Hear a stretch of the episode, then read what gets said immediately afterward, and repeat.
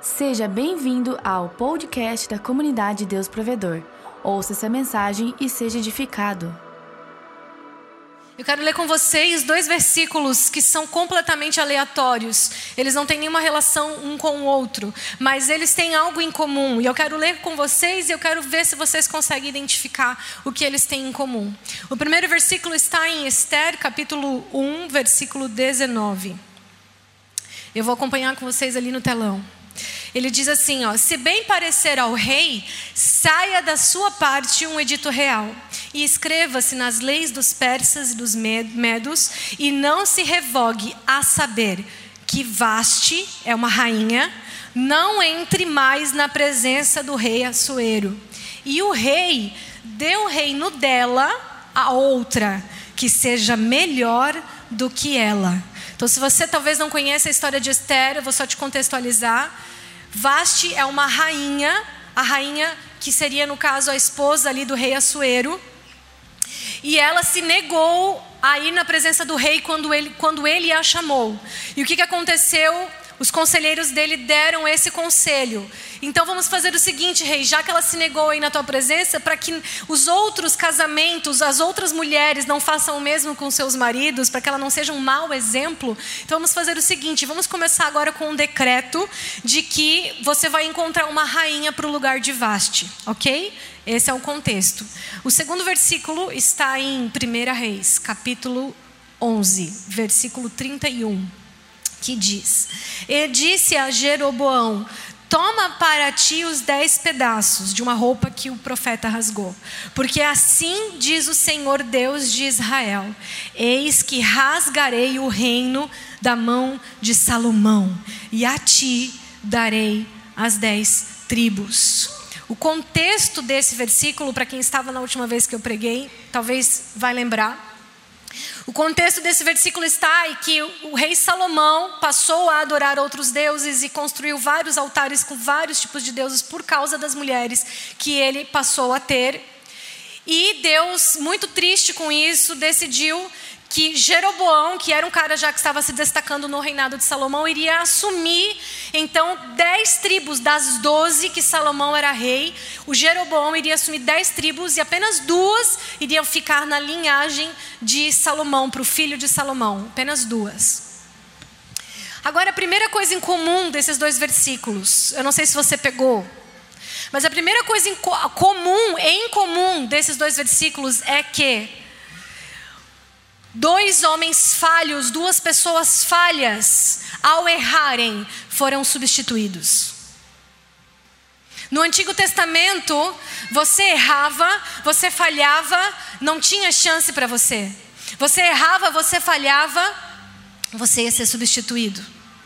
No Antigo Testamento era baseado na lei. Então, pela lei, era na base da sua força, era na base, era na base do seu esforço. Você tinha que se esforçar para dar conta, para conseguir, para obedecer, para fazer acontecer. E a partir do momento que você errava, se você logo não se arrependesse, não se voltasse para os caminhos do Senhor, você não tinha mais chances depois. Você, em algum momento, ia ser substituído, ou expulso, ou morto.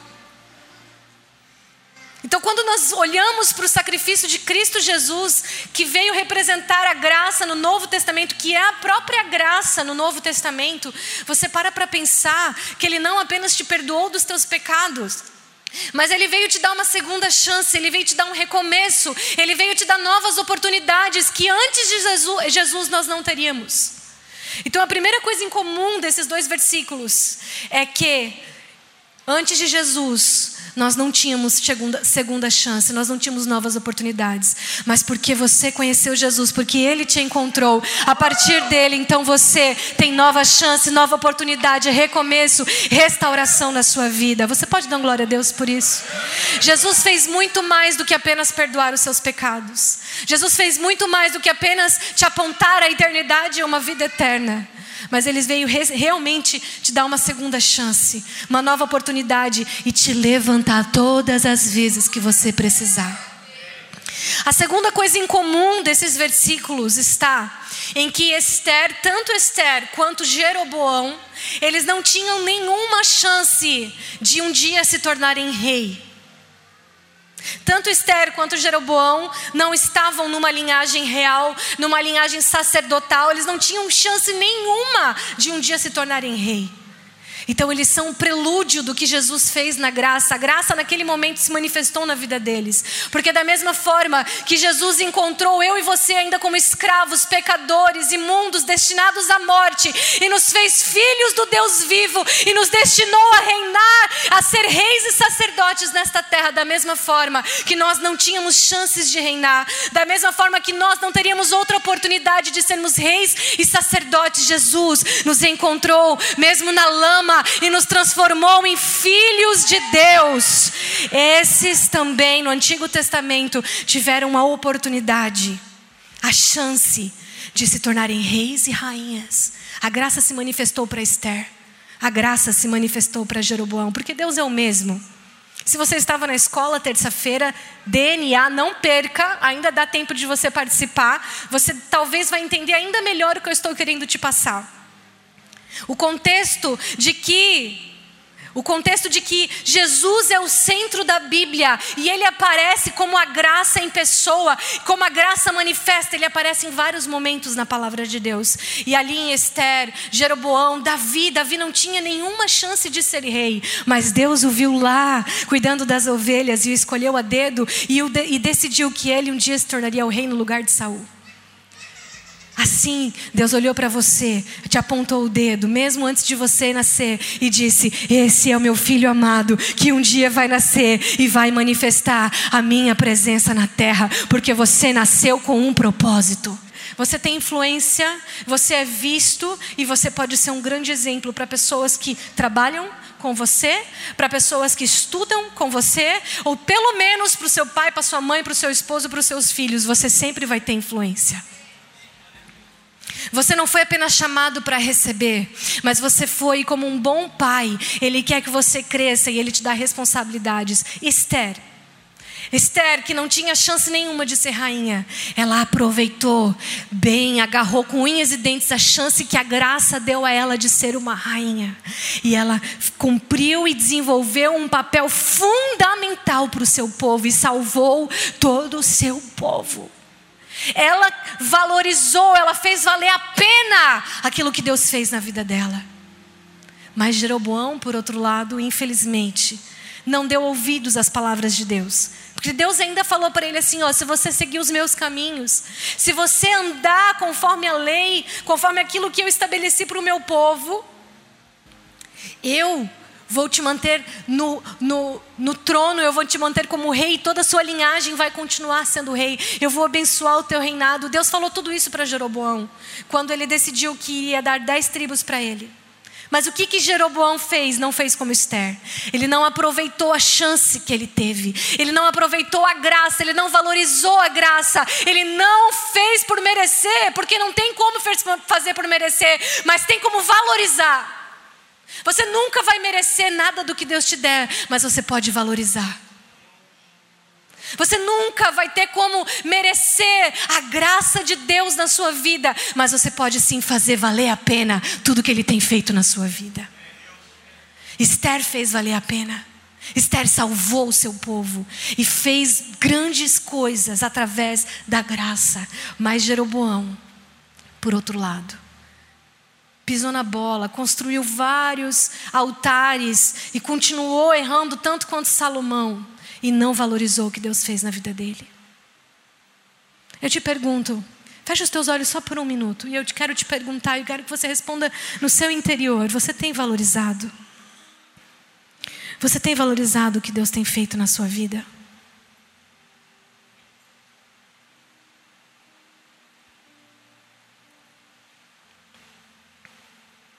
Que tipo de filho você tem sido?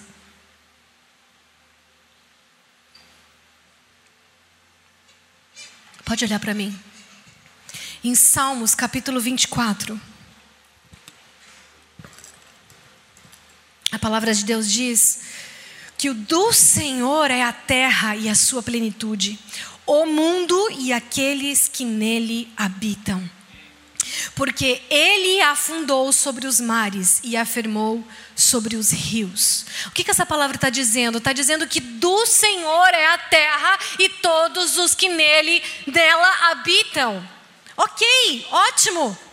Mas nós esquecemos que dele é todas as coisas, mas como filhos, ele entregou para Adão a autoridade sobre a terra. Como filhos, ele entregou para Adão e Eva autoridade e domínio sobre a terra. E o que, que eles fizeram? Eles entregaram, enganados pela serpente, eles entregaram o domínio que eles receberam de Deus sobre a terra para Satanás. Por isso que a Bíblia diz que este século jaz do maligno, que existe um príncipe das trevas que reina sobre essa terra. O pastor Eloy pregou alguns domingos atrás que a terra é maldita. E que nós temos a oportunidade de santificar a terra, de abençoar a terra. Por quê? Porque, mais uma vez, Jesus não veio apenas te, li, te libertar ou perdoar os seus pecados. Jesus veio resgatar essa autoridade das mãos do inferno, das mãos de Satanás e dar novamente aos filhos e filhas de Deus. Então, Jesus não veio apenas te perdoar dos seus pecados ou te libertar, mas ele veio te dar autoridade. E essa autoridade não vem sozinha, essa autoridade vem com poder. Você tem autoridade e poder. Quando você diz, eu aceito o sacrifício de Jesus na minha vida, você não está apenas dizendo que reconhece que é pecador e que recebe o perdão de Deus pelos pecados da sua vida, pelos seus erros. Você não está apenas dizendo, eu quero ser uma nova criatura. Você não está apenas dizendo eu sou filho de Deus, mas a partir do momento que você toma essa decisão, você também está dizendo eu tomo de volta das mãos do inferno a autoridade, o domínio e o poder que Deus entregou aos seus filhos para manifestar o reino dele nessa terra. Então você não foi chamado apenas para receber de Deus. Você não foi chamado apenas para viver a graça de Deus, mas você foi chamado como um libertador da sua geração. Você é uma libertadora da sua geração, como Esther, que salvou um povo. Você pode salvar uma geração. Você tem valorizado a graça? Você não tem como merecer, mas você pode valorizar. Você tem valorizado tudo que tem recebido de Deus?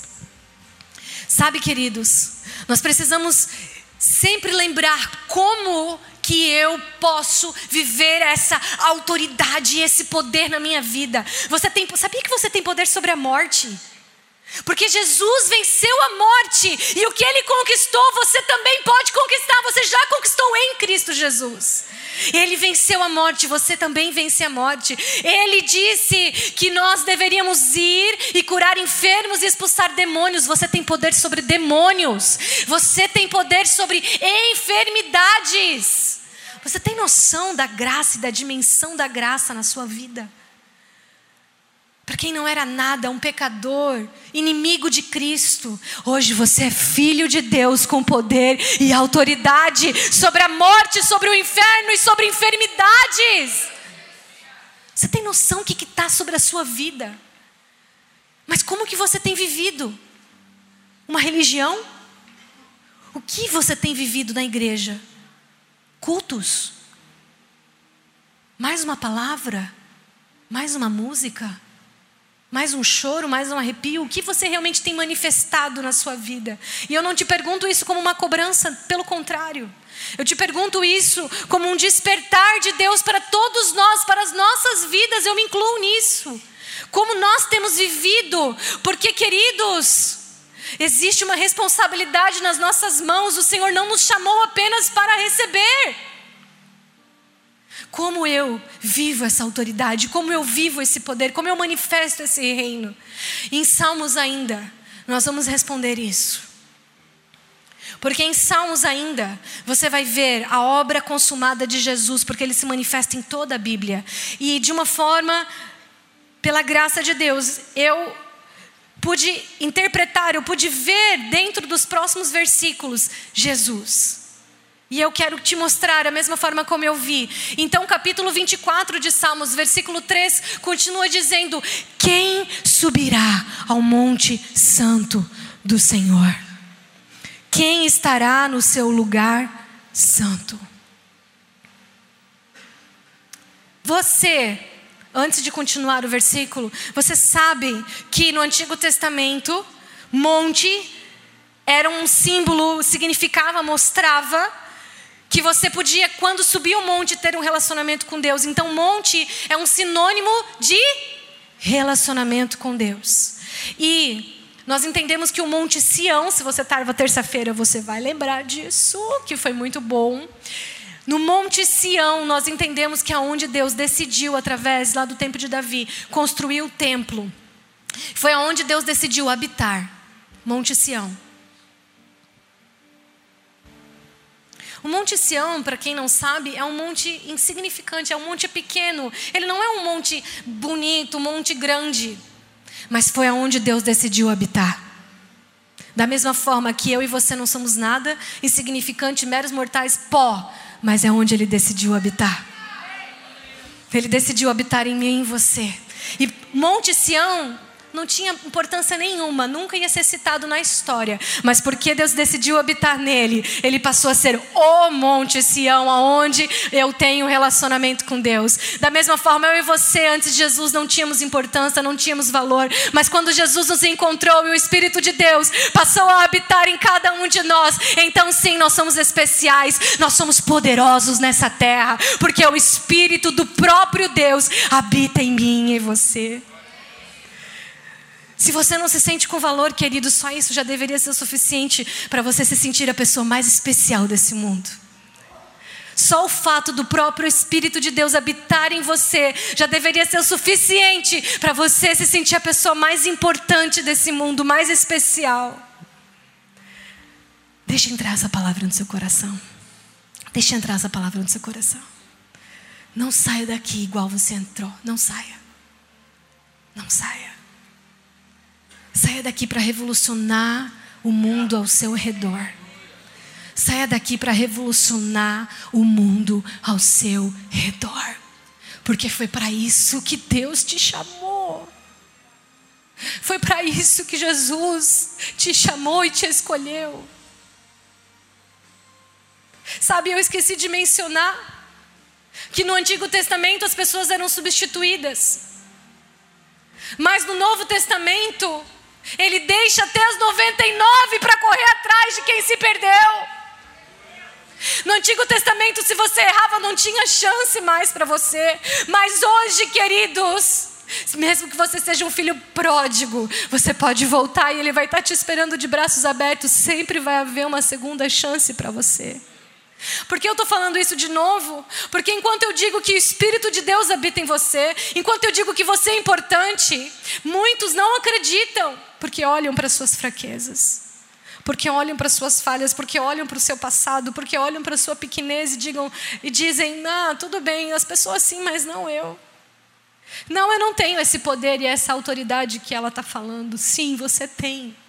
Sim, você tem. A, a questão aqui é para onde você está olhando, qual é o seu foco. Você está olhando para subir o monte santo do Senhor? Você está olhando para Jesus ou você está olhando para suas fraquezas? Qual é o seu foco? Porque se você olhar para as suas fraquezas, para os seus pecados, definitivamente o inimigo vai sempre conseguir te enganar e te dizer: você não presta, você não tem jeito, você não tem chance mais, você já é um derrotado. Se você olhar para as suas fraquezas, quem vence não é Jesus. Embora ele já venceu e essa obra está consumada, mas se você não olhar para ele, esse sacrifício não tem valor na sua vida. Aprenda a focar em Jesus e não nas suas falhas, e não nos seus pecados, mas como a Sara pregou aqui um dia, leve. Então, o que você está sabendo, que na verdade são suas falhas e erros, deixe isso ser usado para te levar até Jesus. Que as tuas limitações te levem até Jesus. Porque você não precisa chegar para Ele e dizer assim: ah, eu já estou certo, está tudo certo comigo. Não, é justamente porque eu preciso, é justamente porque eu tenho pecado, é justamente porque eu tenho limitações que eu preciso de Ti, Jesus. Só Tu pode me dar poder e autoridade. Só Tu pode me fazer filho. Só Tu pode me transformar de um mero pecador em um cordeiro contigo. No versículo 4 de, do capítulo 24 de Salmos, nós lemos que quem que pode subir ao Monte Santo, quem pode se relacionar? Aquele que é limpo de mãos e puro de coração. Que não entrega sua alma à vaidade e nem jura enganosamente. Agora eu quero, aqui que é um negócio que eu quero te mostrar. Aqui que é o, é o versículo que saltou nos meus olhos e eu pensei, uau, nunca tinha pensado dessa forma. Como subir ao Monte Santo do Senhor? Porque é lá no meu relacionamento com Ele que eu recebo poder e autoridade. Quando Adão e Eva.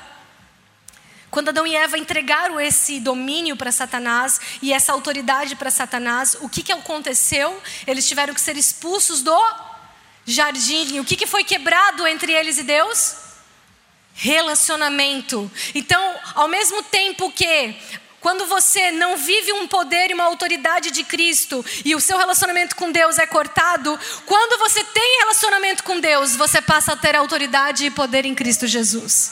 Então é o relacionamento que te garante poder e autoridade. Então por que, que eu quero subir ao Monte Santo do Senhor? Porque eu quero valorizar a graça de Deus na minha vida, não quero apenas receber. Eu quero subir ao Monte Santo do Senhor. Eu quero ter relacionamento com Ele para que eu possa manifestar o reino de Deus com poder e autoridade. Quando vocês estão entendendo? Amém? Agora, o que, que é mãos limpas e coração puro? Aqui eu vejo Jesus. Mãos limpas e coração puro, eu vejo Jesus. Primeiro, porque Ele é o caminho para eu chegar até o Pai. Ele é o caminho para eu subir ao Monte Santo do Senhor. Então, só por isso eu já vejo Jesus, mas você vai me entender. Mãos limpas, mãos e coração são as duas palavras-chave. Mão eu posso ver. Coração, eu sei que ele existe, eu sei que ele está batendo aqui dentro de mim, mas eu não consigo ver. E nós só sabemos que existe um coração por causa da ciência, né? Antigamente, há muitos anos atrás, ninguém nem sabia que como é que era, eu conhecia, não podia ver o coração. Hoje nós vemos as fotos, nós vemos, podemos até ver um coração fora, tal. Mas antigamente eu não sei como é que eles viam essas coisas, como é que sabia dessas coisas. Mas o coração você sabe que está batendo aqui dentro, mas você não pode ver. Então, da mesma forma que o coração representa Deus que eu não vejo, mas eu sei que é real. As mãos representam os meus irmãos que eu vejo e, e eu preciso mantê-las limpas, que significa disponíveis para servir. As minhas mãos precisam estar limpas para subir ao Monte Santo do Senhor.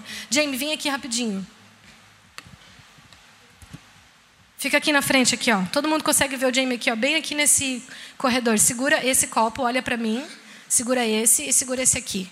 As mãos do James estão disponíveis? Sim ou não? Não. Tenta subir agora. Se conseguir sem derramar água, vai? Não, não é para subir, Jamie. Tu entendeu a brincadeira? O Jamie queria me desafiar. Pô, tu não consegue entrar num negócio, pô? Quem entendeu, diga amém. Se você estiver com as mãos ocupadas, você pode até conseguir, tá, querido? Mas vai ser bem mais difícil. Vai ser no. Vai, ah, agora. Obrigado, Espírito Santo. Obrigada pela dica, querido. Você vai conseguir subir, mas vai ser com muito esforço. Vai ser no, na força do seu braço.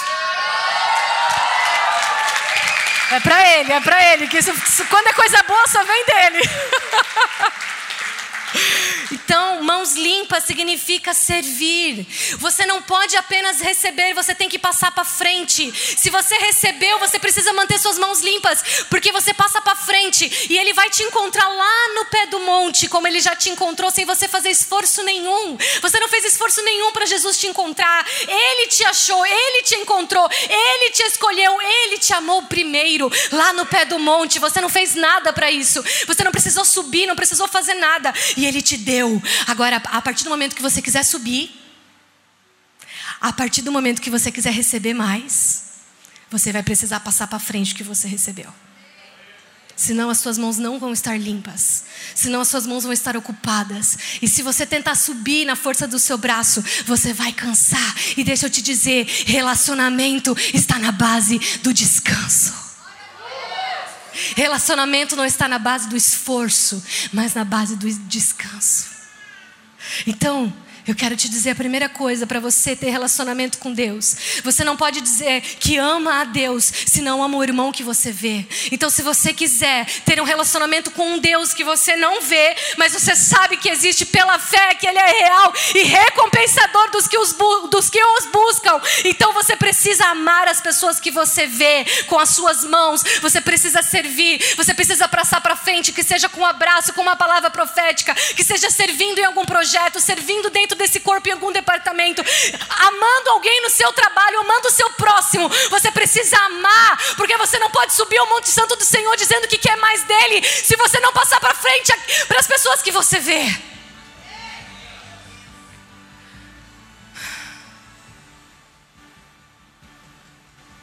Coração puro.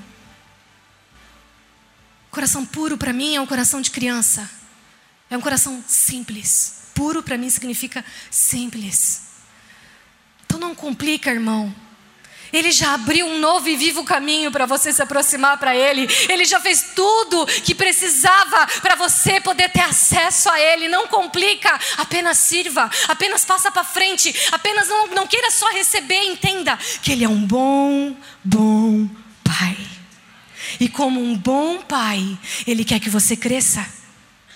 Eu amo meu filho pequenininho com quatro anos, a minha filha pequenininha com dois anos. Ai, eu amo. Às vezes eu fico falando, ai, Jesus, congela o tempo. Eu queria tanto que eles ficassem nessa idade. Mas quando eles não param de fazer birra e de chorar, eu falo, cresce, cresce, em nome de Jesus, cresce. Porque para tudo tem um tempo.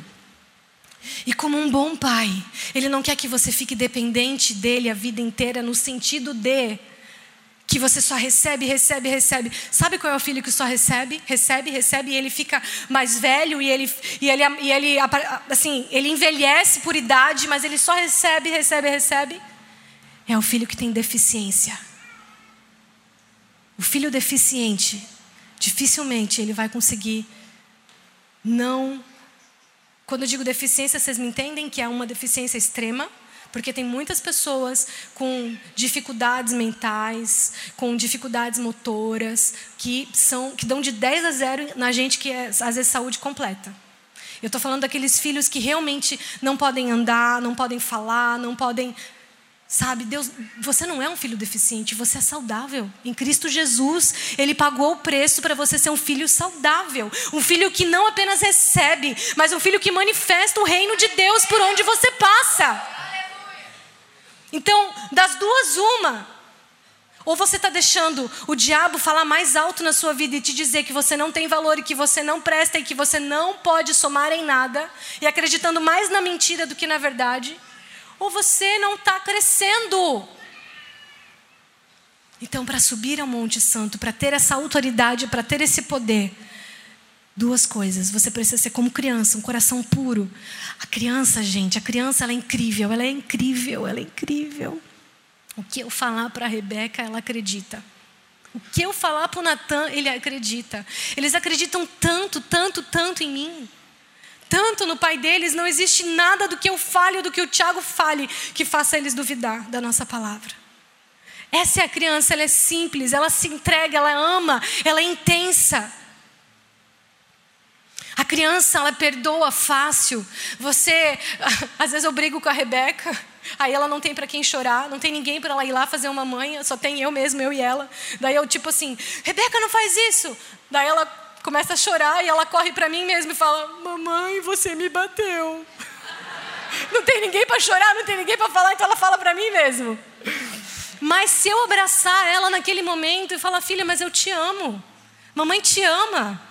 Ela para de chorar, ela já recebe o meu abraço, ela não fica assim, não, me bateu, não, não quero te abraçar. Não, pelo contrário, tudo que ela quer é o meu abraço, tudo que ela quer é o meu beijo, tudo que ela quer é a minha atenção. O papai está te dizendo nesta noite, filhinhos, filhinhas, venham subir ao Monte Santo, porque eu tenho mais para dar para você, eu tenho mais para ministrar na sua vida, eu tenho poder e autoridade sobre a morte, sobre demônios e enfermidades, eu tenho um reino para manifestar através da sua vida, porque eu te chamei para ser rei e sacerdote, e não uma criança, um bebezinho a vida inteira, mas um rei e um sacerdote, co-herdeiro com Cristo, filho como criança, vem, vem como criança de braços abertos, porque eu estou te esperando. Aleluia! Glória a Deus! Em Oséias, eu vou encerrar com esses versículos. Em Oséias, capítulo 4. Diz assim: Ouvi a palavra do Senhor, vós filhos de Israel, vós a atração que atrai a ação de Deus na terra. Ouvi a palavra do Senhor, porque o Senhor tem uma contenda com os habitantes da terra. O mesmo Senhor do capítulo 24 de Salmos, que é dono dessa terra e dos habitantes da terra, está dizendo que ele tem uma contenda, ele tem uma, um, um conflito com os habitantes da terra, porque na terra não há verdade, não há benignidade e não há conhecimento de Deus. Soa para você como nos nossos dias? Sim ou não? Não há verdade, não há benignidade, não há conhecimento de Deus. Quando eu li esse, esse versículo, o Espírito Santo me disse: verdade, Jesus. Jesus é a verdade. Na terra está faltando a manifestação de Jesus. E quem que manifesta Jesus? Quem que tem que ser a cópia de Jesus? Eu e você. Se está faltando verdade nessa terra, é porque está faltando a manifestação dos filhos. Se está faltando benignidade, benignidade é um fruto do Espírito. Se está faltando benignidade, é porque está faltando filhos cheios do Espírito. Se está faltando conhecimento de Deus, você é a palavra viva. As pessoas não precisam ler a Bíblia, elas podem ler a sua vida, porque através da sua vida elas podem ter conhecimento de Deus. Então, como filhos, nós precisamos ser cópias de Jesus, a verdade. Como filhos, nós precisamos ter benignidade na nossa vida, é um fruto do Espírito. E como filhos, nós precisamos manifestar o próprio Deus como nosso Pai. O conhecimento de Deus vai vir através de você. Às vezes a pessoa quer levar o outro para a igreja, para o outro conhecer a Jesus. Querido, se ele conhecer você, ele vai conhecer Jesus. Se ele conhecer você, ele vai conhecer o amor do Pai. Se ele conhecer você, ele vai conhecer os frutos do Espírito na sua vida. A igreja é um segundo passo, é uma consequência do que você vai manifestar e vai impactar a vida das pessoas ao seu redor. É só uma consequência. O versículo 2, ele diz assim: só permanecem, ele está dizendo aqui, ó, na terra está faltando verdade, tal, tal, tal, tal. Mas o que, que tem na terra? Perjurar, que é enganar, mentir, matar, furtar e adulterar. Fazem violência, fazem um ato sanguinário e, e segue imediatamente a outro. Quer dizer, é contínuo, não para. Agora, quando tu lê esse versículo, o que, que vem na tua mente de primeira? As ações de uma pessoa que tem a missão de matar, roubar e destruir. Matar, tá ali, ó. Não pode pôr esse, eu vou precisar desse versículo. Ó, perjurar, mentir, depois vem matar, furtar e adulterar. Queridos, a minha pergunta para você é: o que mais tem se manifestado na sua vida? Qual tem, o que você tem manifestado? As suas ações, qual reino tem manifestado? As suas ações têm manifestado verdade, benignidade, conhecimento de Deus, ou as suas ações têm manifestado mentira, têm manifestado, têm matado pessoas? Eu nunca matei ninguém, será? Será? Porque Jesus disse que quando você fala mal do seu irmão, você está sendo um assassino. Você não precisa matar fisicamente, mas será que você tem trazido mais vida emocional ou mais morte emocional para a vida das pessoas? Será que o seu comportamento e as suas palavras têm trazido mais vida ou mais morte para a vida das pessoas? Eu faço aqui uma reflexão para todos nós. Será que você tem furtado? Não, eu nunca furtei. Será? Será que você não tem roubado a alegria das pessoas ao seu redor? Furtado, roubado sonhos quando você diz para alguém que ele não é capaz, que ele não vai conseguir? Será que você não tem roubado nada de ninguém? Eu digo aqui nos casamentos, eu digo aqui nos relacionamentos hoje com aliança diante de Deus. Será que você não tem roubado o sonho da sua esposa? Será que você não tem roubado o sonho do seu marido porque você tem sido egoísta e pensado só no seu? Você precisa unir os sonhos. Você precisa unir a caminhada. Eu faço essa reflexão sobre o adultério. Não, eu nunca adulterei. Jesus também disse que adultério não é só o ato sexual. A partir da graça, quando você olha para alguém e deseja essa pessoa, você já está adulterando. Isso não é só para homem, tá? Isso não é só para homem. Hoje em dia, infelizmente, a perversidade, as coisas tomaram tal proporção que isso é para homem, para mulher e para tantas idades que eu nem gostaria de pensar. Mas será que você, a sua vida, tem manifestado mais o reino de Deus ou o reino das trevas? E eu faço a seguinte pergunta. Eu faço a seguinte pergunta. Se você acha que tem manifestado mais o reino das trevas, eu te pergunto, por quê?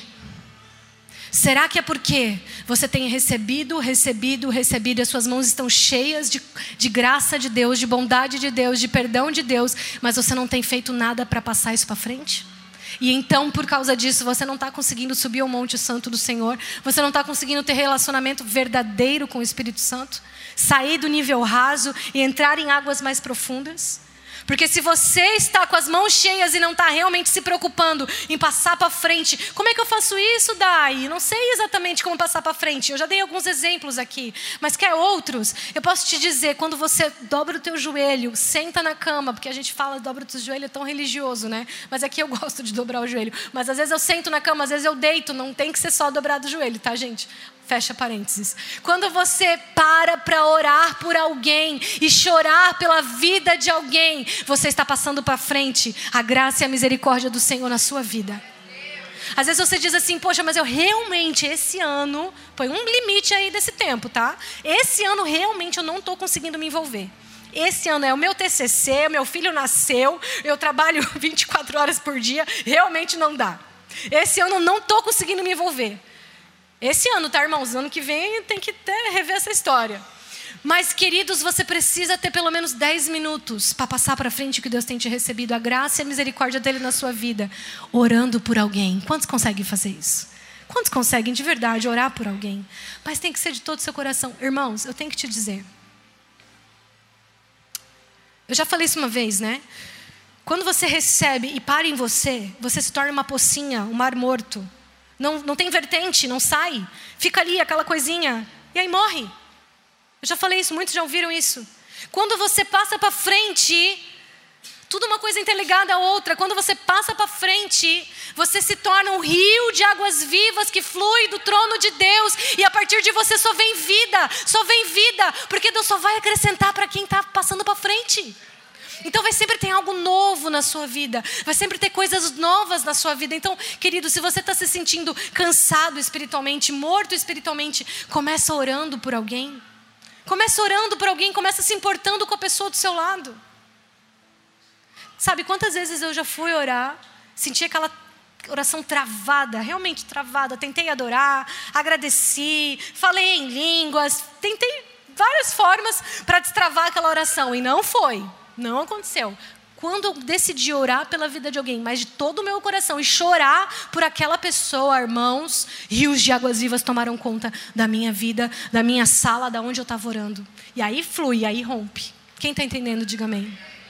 E o último versículo que diz assim: por isso a terra se lamentará, e qualquer que morar nela desfalecerá com os animais do campo e com as aves do céu, e até os peixes do mar serão tirados. O que está dizendo? Que quando nós não manifestamos o reino, quando nós não, não realmente passamos para frente o que recebemos, a terra sofre com isso. As pessoas ao nosso redor sofrem com isso. Então, aquela mentira que o diabo tem falado para você, a vida é minha e eu faço com ela o que eu quiser, é mentira.